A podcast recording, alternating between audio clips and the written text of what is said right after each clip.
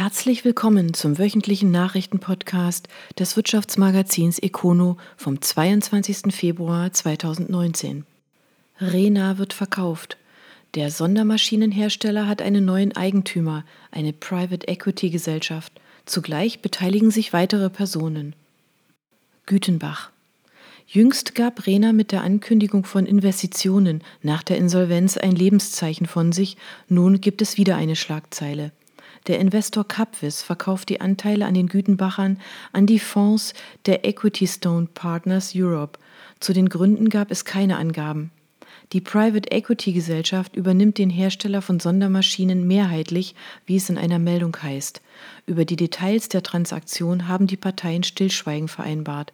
Die Kartellbehörden müssen dem Deal noch zustimmen. Wobei mehrere Personen die Chance nutzten, um sich Anteile an Rena zu sichern.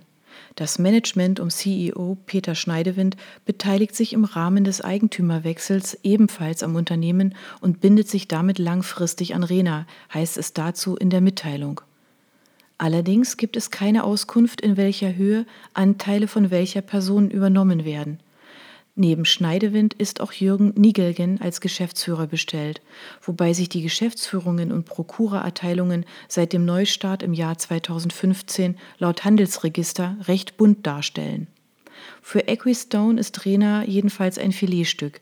Wir sind beeindruckt von der Marktposition, die vor allem auf innovativer Technologie, hoher Qualität, langjähriger Kundenbeziehungen sowie dem starken Managementteam basiert wird Stefan Maser, Partner bei Equistone, zitiert.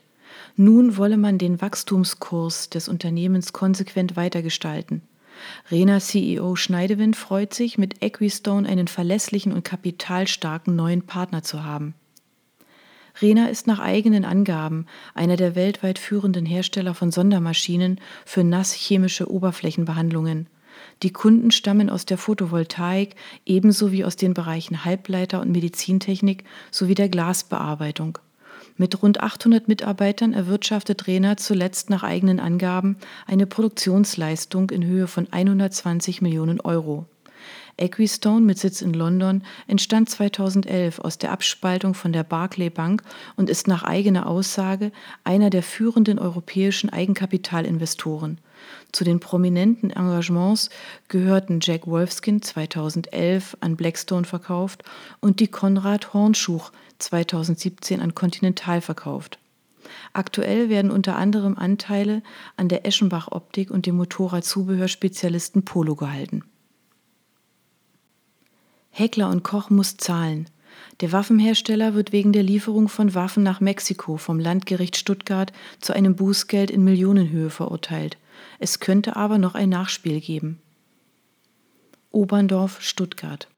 Der Prozess um illegale Waffenlieferungen nach Mexiko vor dem Landgericht Stuttgart ist beendet. Der Waffenhersteller Heckler und Koch wurde zu einem Bußgeld verurteilt, zwei ehemalige Mitarbeiter erhielten Bewährungsstrafen, drei weitere Angeklagte, darunter zwei ehemalige Geschäftsführer, wurden freigesprochen. Konkret ging es in dem sich über Jahre hinziehenden Verfahren um die Lieferung von rund 5000 Sturmgewehren des Typs G36 in Unruhe-Provinzen in Mexiko im Wert von rund 4,1 Millionen Euro. Nach geltendem deutschen Recht hätten die Waffen gar nicht geliefert werden dürfen. Deshalb sollen die nötigen Genehmigungen erschlichen worden sein. Vor diesem Hintergrund verurteilte das Gericht einen ehemaligen Vertriebsleiter wegen bandenmäßiger Ausfuhr von Waffen zu einer Bewährungsstrafe, eine Sachbearbeiterin wegen Beihilfe. Die Staatsanwaltschaft hatte ursprünglich Haftstrafen von mehr als zwei Jahren gefordert. Ob Rechtsmittel eingelegt werden, stand noch nicht fest. Das Bußgeld in Millionenhöhe wird nach übereinstimmender Einschätzung von Experten den finanziell angeschlagenen Waffenhersteller schmerzen. Neben dem finanziellen Schaden gibt es zudem den Image-Schaden. Vor dem Hintergrund der Beteiligung an Ausschreibungen, unter anderem bei der Bundeswehr, ist ein solcher Prozess nicht eben hilfreich. Wobei die Aufmerksamkeit für diesen Vorgang noch nicht vorbei sein dürfte. Bei dem jetzt zu Ende gegangenen Verfahren mussten sich die von Gericht und Anklage ausgemachten Hauptverantwortlichen nämlich gar nicht verantworten. Einer der beiden Männer ist inzwischen verstorben, der andere nach Auskunft seines Anwalts gesundheitlich nicht in der Lage, Mexiko zu verlassen. Für ihn hat die Staatsanwalt Stuttgart einen internationalen Haftbefehl beantragt, über den das Gericht noch entscheiden muss. KLS Martin legt zu. Der Medizintechnikhersteller wächst im vergangenen Jahr weltweit und das im internationalen Branchenvergleich sehr gut. Nun rollen die Bagger an. Tuttlingen. Die KLS Martin Group hat im vergangenen Jahr den Umsatz im oberen einstelligen Bereich gesteigert, wie das Unternehmen bekannt gab. Im internationalen Branchenvergleich sei dies eine sehr gute Wachstumsrate. Ähnlich wie in den Vorjahren sei das Plus nicht nur in den klassischen Wachstumsmärkten erwirtschaftet worden, sondern auch in stagnierenden Märkten und Ländern mit wirtschaftlichen und politischen Herausforderungen. So zeigte sich Geschäftsführer Karl Leibinger denn auch stolz über das Erreichte. Allein seit 2010 konnten wir den weltweiten Umsatz der Gruppe mehr als verdoppeln. Das ist eine beachtliche Leistung. Nähere Angaben machte Leibinger indes nicht. Um die erfreulichen Zuwächse auch abbilden zu können, wird das Entwicklungs- und Produktionsunternehmen der Gruppe, die Karl Leibinger Medizintechnik KLM, in ein Produktions- und Konstruktionsgebäude mit einer Fläche von 5300 Quadratmetern Fläche und einer umfangreichen technischen Ausstattung investieren. Die dafür veranschlagte Summe von 10 Millionen Euro ist nach Angaben der Gruppe die größte Einzelinvestition in der mehr als 100-jährigen Firmengeschichte. In dem Neubau soll Platz für 150 Mitarbeiter entstehen, von denen 85 bereits an anderer Stelle in der Gruppe arbeiten. Die Vorarbeiten für den ambitionierten Neubau haben bereits begonnen. So müssen unter anderem zwei große Gastanks versetzt werden. Die eigentlichen Bauarbeiten sollen dann im Frühjahr starten. KLS Martin produziert mit weltweit rund 1300 Mitarbeitern an den Standorten Tuttlingen, Mülheim, Freiburg und Penang neben Implantaten auch chirurgische Laser, OP-Leuchten, Sterilisationscontainer sowie mehr als 16.000 chirurgische Instrumente. Die Exportquote liegt bei rund 90 Prozent. Endres und Hauser meldet neue Rekorde. Messtechniker aus dem Dreiländereck verzeichnet 9% Wachstum. Rheinach. Der Messtechniker Endres und Hauser hat das erfolgreichste Jahr seiner Geschichte hinter sich. 2018 hätten sich die Geschäfte über alle Regionen und Branchen hinweg sehr positiv entwickelt, teilte das Unternehmen mit. Den vorläufigen Geschäftszahlen zufolge steigerte Endres und Hauser den Umsatz 2018 um mehr als 9 Prozent auf 2,4 Milliarden Euro. Wechselkurseinflüsse verhinderten noch bessere Resultate. In lokalen Währungen sind wir um fast 13 Prozent gewachsen, sagt Chief Financial Officer Luke Schultheis. Neue Stellen schuf das Familienunternehmen vor allem in Fertigung, Forschung und Entwicklung sowie Service. Zum Jahresende zählte der Konzern weltweit 13.928 Beschäftigte, 629 mehr als 2017. Angaben zum Gewinn liegen aktuell noch nicht vor. Die positive Umsatzentwicklung zeigt, dass wir uns gut im Markt behauptet haben, erklärte CEO Matthias Altendorf. Beflügelt wurde das Wachstum durch Innovationen aus sämtlichen Arbeitsbereichen. Wir haben unsere Kunden mit mehr als 50 neuen Produkten, Lösungen und Dienstleistungen unterstützt. Dabei konnten wir sowohl entlang unserer Digitalisierungsstrategie als auch bei der Messung und Analyse von Qualitätsparametern Akzente setzen, sagte der Chef der Firmengruppe. Für 2019 rechnet Endres und Hauser mit einer etwas abgeschwächten Marktdynamik.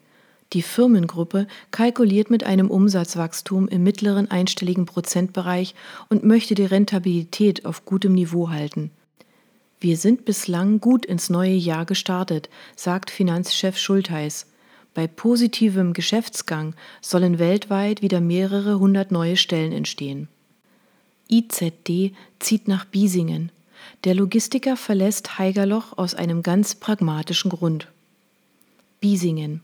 Der Logistiker IZD hat mit den Bauarbeiten seines neuen Firmensitzes in Biesingen begonnen. Auf dem Grundstück im Industriegebiet Nord entsteht ein viergeschossiger Neubau mit einer Nutzfläche von 1700 Quadratmetern. Eine Investitionssumme nennt das Unternehmen nicht. Gebaut wird nach Plänen des Architekturbüros Link aus Balingen. Der Umzug von Haigerloch nach Biesingen hat einen einfachen Grund besseres Internet. Wir brauchen Glasfaser, sagt der Geschäftsführer Gerd Strobel. IZD steht für internationale Zolldienstleistungen und der Name ist Programm. IZD unterstützt seine Kunden bei Im- und Exportgeschäften, erstellt Zollpapiere, meldet Warensendungen an und kümmert sich um alle Begleitdokumente. Das im Jahr 2000 gegründete Unternehmen beschäftigt heute 40 Mitarbeiter. Im Neubau können bis zu 65 Arbeitsplätze unterkommen. Herma setzt die Benchmark. Der Spezialist für Selbstklebetechnik nimmt in Filderstadt ein neues Werk in Betrieb, begleitet von einem Superlativ. In der Nachbarschaft läuft noch der nächste Bauabschnitt des 100 Millionen Pakets. Filderstadt. 13 Monate hat es gebraucht und 20 Millionen Euro gekostet. Hermer hat am Hauptsitz in Filderstadt eine neue Fertigung für Etikettierer und Etikettiermaschinen in Betrieb genommen. Bislang war der Geschäftsbereich rund 20 Kilometer entfernt in Deizisau angesiedelt, hatte dort aber keinen Platz mehr. Das neue Werk konnten wir dagegen von Anfang an voll auf die speziellen Maschinenbauanforderungen hin planen und realisieren, unterstreicht Martin Kühl, Leiter des Geschäftsbereichs Etikettiermaschinen. Nun habe man wohl eine der modernsten Fertigungsstätten für derlei Maschinen weltweit, so die eigene Einschätzung. Eine Besonderheit dabei, die Produktion ist auf einer einzigen quadratischen Fläche gebündelt, was die Logistik vereinfacht und von allen Seiten den Zugang ermöglicht kühl. Alles ist hinsichtlich bester Kommunikationsbedingungen, kürzester Durchlaufzeiten und höchster Fertigungsexzellenz optimiert. Auch die Bereiche Entwicklung, Konstruktion und Programmierung wurden auf einer Ebene gebündelt. Zusätzlich gibt es einen abgetrennten Bereich, in dem Kunden die Maschinen abnehmen können, sowie ein Ausstellungsareal. Die Handwerker haben indes das Hermer-Areal noch nicht verlassen. In Nachbarschaft zur Maschinenfertigung entsteht noch bis zum Herbst ein komplettes Beschichtungswerk für Haftmaterialien. Nach eigenen Angaben ist Hermer damit der einzige Anbieter, der Haftmaterial, Etiketten und Maschinen an einem Standort bündelt. Insgesamt werden rund 100 Millionen Euro investiert. Herma ist nach eigenen Angaben einer der führenden Anbieter von Selbstklebetechnik. Die Gruppe erzielte mit den drei Geschäftsbereichen Haftmaterial, Etiketten und Etikettiermaschinen im Jahr 2017 einen Umsatz von 342,3 Millionen Euro und beschäftigt mehr als 990 Mitarbeiter. Der Exportanteil liegt bei 60 Prozent. Trigema ist sich für nichts zu schade. Wolfgang Grupp trifft sich mit dem Einkaufsvorstand einer prominenten Branche. Die Begründung des Inhabers des Bekleidungsherstellers ist wie immer pointiert. Burladingen. Der Einkaufsvorstand eines großen Automobilherstellers hat den Weg auf die Schwäbische Alb gewagt, um sich bei Trigema umzuschauen.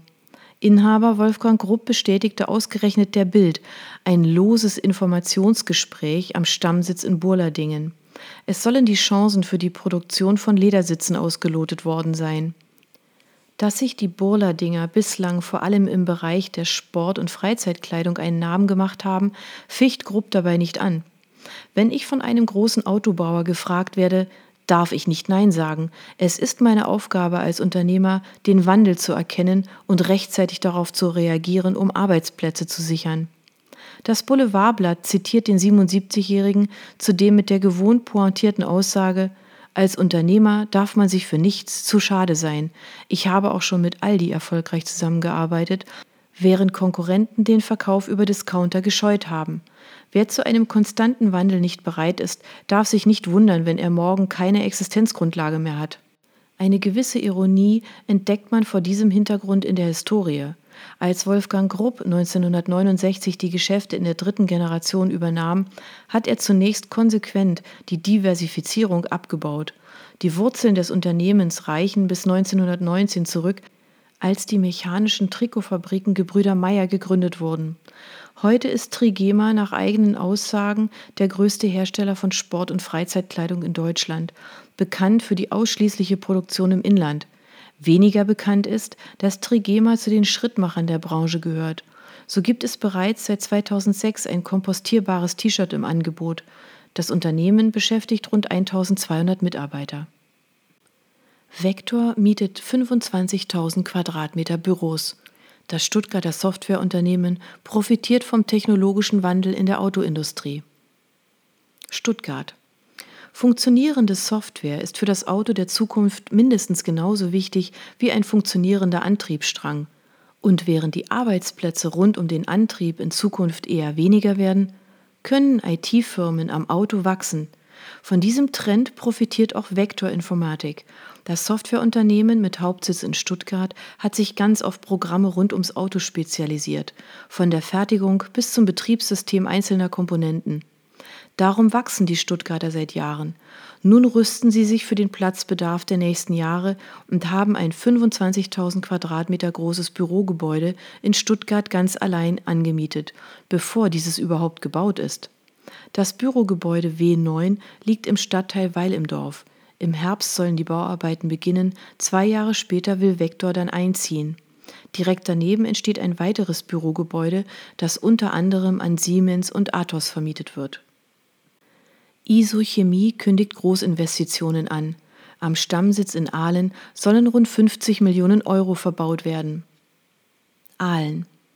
Isochemie hat Pläne, die Zahl der Arbeitsplätze am Stammsitz Aalen auf 400 zu verdoppeln mit einer wesentlichen Vergrößerung unserer Produktion, einem Ausbau unserer Forschung und Entwicklung sowie unseres werkseigenen Ausbildungszentrums stehen wir für Wachstum, Nachhaltigkeit und Innovationen, sagt Geschäftsführer Martin Dreis im Gespräch mit einem regionalen Wirtschaftsmagazin. Um diese Pläne wahr werden zu lassen, sollen in den nächsten sechs Jahren rund 50 Millionen Euro in Aalen investiert werden. Zunächst soll ein bestehendes Gebäude erweitert werden, gefolgt vom Bau eines eigenen Parkhauses und einer Erweiterung auf einem Nachbargrundstück, das auch als provisorischer Parkplatz dienen soll, bis die eigene Parkpalette fertig ist. Isochemie wurde 1977 gegründet und wird heute von Josef und Martin Deiss geführt. Das Unternehmen produziert unter anderem Dichtungsbänder aus Weichschaumstoff, die etwa von Fensterbauern benutzt werden. Einen genauen Zeitplan für die Erweiterung gibt es allerdings noch nicht, denn aktuell wird in der Ahlener Lokalpolitik noch um Details verhandelt, etwa die konkrete Verkehrsführung rund um den Stammsitz des Bauzulieferers. Warta meldet starkes Jahr und gibt sich optimistisch. 2019 soll der Umsatz auf mehr als 300 Millionen Euro klettern. Ellwangen. Der Batteriehersteller Warta hat das Jahr mit einem Umsatzplus von gut 12 Prozent abgeschlossen. Das gab das börsennotierte Unternehmen jetzt bekannt. Auch der Ertrag hat sich spürbar verbessert und soll dies weiter tun. So ist der Umsatz von Warta im vergangenen Jahr von 242 auf 272 Millionen Euro gestiegen, ein Plus von gut 12 Prozent. Beim Gewinn vor Steuern und Abschreibungen legt der Konzern sogar um mehr als ein Viertel zu und meldet ein EBITDA von 50,2 Millionen Euro. Wir setzen unseren profitablen Wachstumskurs mit erneut zweistelligen Wachstumsraten beim Umsatz und Ergebnis fort, sagt CEO Herbert Schein. Und das soll auch in diesem Jahr gelten. Der Konzern prognostiziert aktuell ein Umsatzwachstum auf mehr als 300 Millionen Euro und eine EBITDA von mehr als 61 Millionen Euro. Möglich werde dies auch durch die Kapazitätserweiterungen, die Warta aktuell vornimmt. Wir blicken zuversichtlich in das Jahr 2019 und haben uns viel vorgenommen, sagt Finanzchef Steffen Munz. Fuchs expandiert in Afrika. Mannheimer Schmierstoffkonzern gründet neue Tochterfirma. Mannheim. Der Schmierstoffhersteller Fuchs Petrolop expandiert. Der Mannheimer Konzern hat nun eine eigene Tochterfirma in Tansania gegründet. Damit ist es Kunden und Händlern möglich, qualitativ hochwertige Schmierstoffe und Serviceleistungen direkt zu beziehen, teilt das börsennotierte Unternehmen mit. Auf dem afrikanischen Markt sieht Fuchs offenbar noch Luft nach oben. Bislang wird der Umsatz dieses Kontinents nur gemeinsam mit Asien ausgewiesen. 2017 hatte Fuchs in Asien-Afrika 733 Millionen Euro eingespielt. Das entspricht knapp 30 Prozent des Konzernumsatzes. Nach den ersten drei Quartalen des zurückliegenden Jahres war der Anteil sogar auf mehr als 30 Prozent gestiegen. Zahlen für das gesamte Jahr 2018 will Fuchs am 21. Februar präsentieren. Schmolk investiert 7 Millionen Euro. Neues Autohaus in Emmendingen für die Marke Skoda. Emmendingen. Der Autohändler Schmolk erneuert sein Skoda Autohaus in Emmendingen. Damit trägt das Unternehmen dem starken Wachstum Rechnung, das die Marke am Standort verzeichnet. Schmolk, vielen vor allem als Mercedes-Händler ein Begriff, vertreibt die tschechische Marke erst seit vier Jahren mit steigendem Erfolg. So seien im ersten Jahr 100 Neuwagen verkauft worden, zuletzt waren es fast viermal so viele. Die Arbeiten für den Neubau haben bereits im Dezember begonnen. Das neue Autohaus wird rund 3700 Quadratmeter groß, davon 500 Quadratmeter Ausstellungsfläche. In der 800 Quadratmeter großen Werkstatt wird es 14 Plätze geben.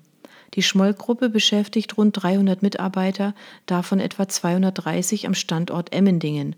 Der Gruppenumsatz lag zuletzt bei 53,8 Millionen Euro. Insgesamt wurden 1937 Fahrzeuge verkauft. Die Wurzeln des Unternehmens reichen bis in das Jahr 1947 zurück. KNV-Insolvenz. Eine Branche wankt. Deutschlands größter Buchlogistiker steht am Rande des Abgrunds. Das könnte den Handel für immer verändern. Stuttgart. Bis zuletzt hatte der Stuttgarter Buchgroßhändler KNV mit einem Investoren verhandelt, doch dann kam die Mitteilung, er hat Nein gesagt. Die Folge, KNV hat beim Amtsgericht Stuttgart Insolvenz beantragt. Wie es jetzt weitergehen soll, weiß keiner so recht. KNV ist die Nummer eins auf dem Buchgroßhandel. Das Stuttgarter Unternehmen tritt als Zwischenhändler von Verlagen und Buchhändlern auf. Große Teile des Angebots werden im sogenannten Barsortiment vorgehalten und sind somit über Nacht verfügbar. Heute bestellt, morgen da. Dieses Prinzip gilt im Buchhandel bis heute. Doch hat es eine Zukunft? Die Branche ächzt schon länger unter der digitalen Konkurrenz.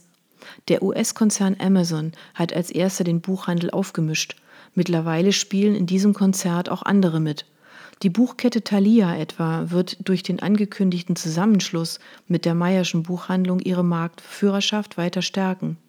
Hauptgesellschafter von Thalia ist der Freiburger Verleger Manuel Herder. Kleine Buchhändler brauchen in Zukunft noch mehr Kreativität, spezialisierte Sortimente und vor allem treue Kunden mit Geduld. Bücher kosten in ganz Deutschland dasselbe. Schnell und bequem können andere besser als die altehrwürdige Buchhandlung in der Nebenstraße eine Einkaufsmeile. Doch was hat das Dilemma bei KNV ausgelöst?